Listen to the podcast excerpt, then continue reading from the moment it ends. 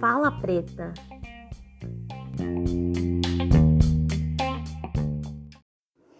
Essa é a música Sorry do disco Lemonade da Beyoncé. Esse disco teve muita repercussão, pois, para além dos temas abordados como casamento, amor e traição, trouxe à tona a voz de uma mulher traída. O conto que eu escolhi contar para vocês fala sobre isso, e se você não escutou esse disco, ouça. Nesse episódio, vamos conhecer Cidinha da Silva. Conheci seus trabalhos esse ano e me encantei. Cidinha é mineira de Belo Horizonte, escritora e editora na Kwanza Produções. Já publicou 17 livros e o conto que eu vou ler é do livro Um Exu em Nova York.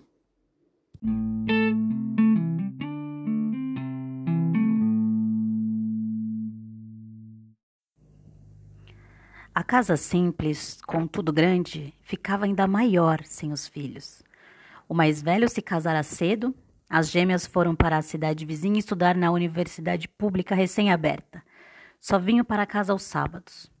O marido no bar, cachaça e dominó, agora todas as noites da semana. Havia duas novidades. A primeira, passar em casa para tomar banho antes de seguir para o bar. A segunda, não procurá-la mais para o sexozinho semanal. Ela se perfumava, colocava camisola preta, dava todos os sinais que queria seu homem, mas ele chegava, a cumprimentava, perguntava se as meninas haviam dado notícia, ligava a TV, jantava e dormia, às vezes no próprio sofá.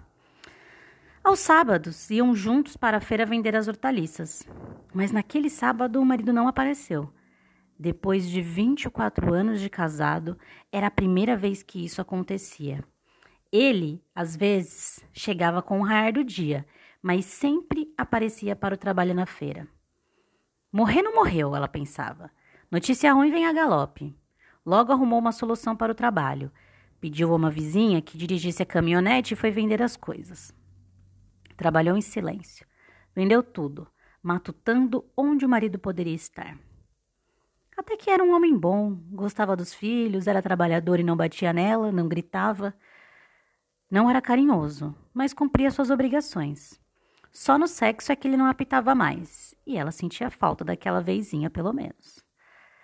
Na volta para casa, em conversa com a vizinha, disse que achou estranho o jeito como algumas pessoas olhavam para ela, dois amigos do marido em especial. Do que sabiam? Perguntou, esperando a cumplicidade da vizinha, e recebeu informação sobre uma casa afastada meia légua para cima da cabeceira do rio, já bem dentro da mata que o marido vinha frequentando. Talvez tivesse ficado perigoso voltar de madrugada e ele ficara por lá. Uns bezerros apareceram mortos, tinha bicho atacando. Perguntou se ela ia atrás do marido. Não, não iria. Os miolos da mulher se revolviam de ódio e de dúvidas. Ao contrário do que havia afirmado, resolveu procurar o pai de seus filhos. Talvez já planejasse isso. Não ia esperar que ele voltasse para casa e lhe desse o pé na bunda depois de tantos anos.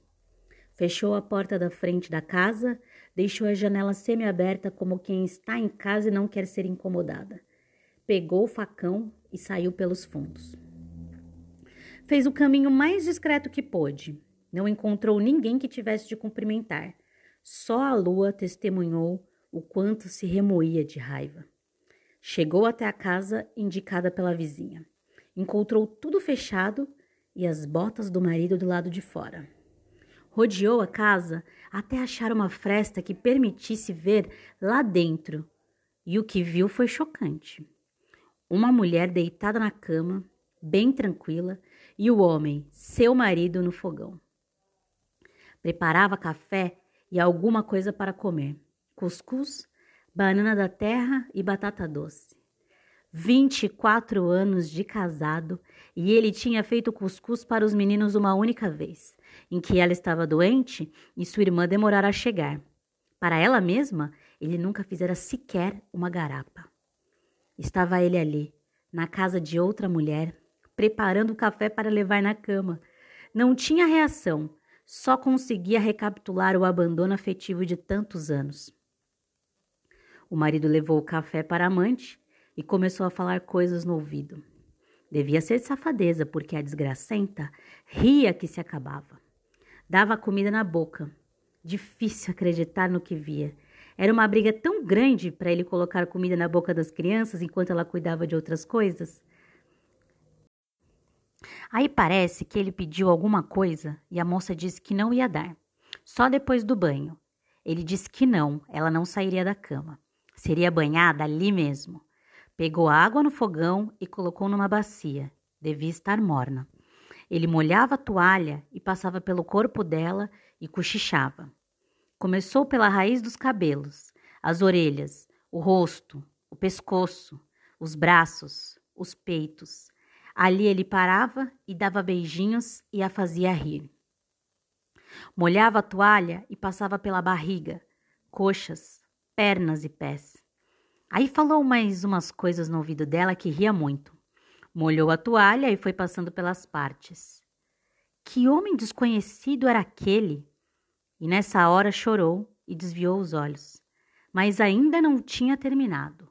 Quando olhou de novo, viu o marido já deitado de barriga para cima e a mulher sentada na cara dele. Naquela hora ela quis morrer. Como quis saber o gosto daquilo? Mas o marido dizia que era coisa de puta, que ela era uma mãe de família.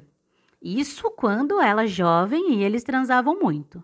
À medida que o tempo foi passando, a vontade morreu no corpo. Entretanto, ficou a memória do desejo.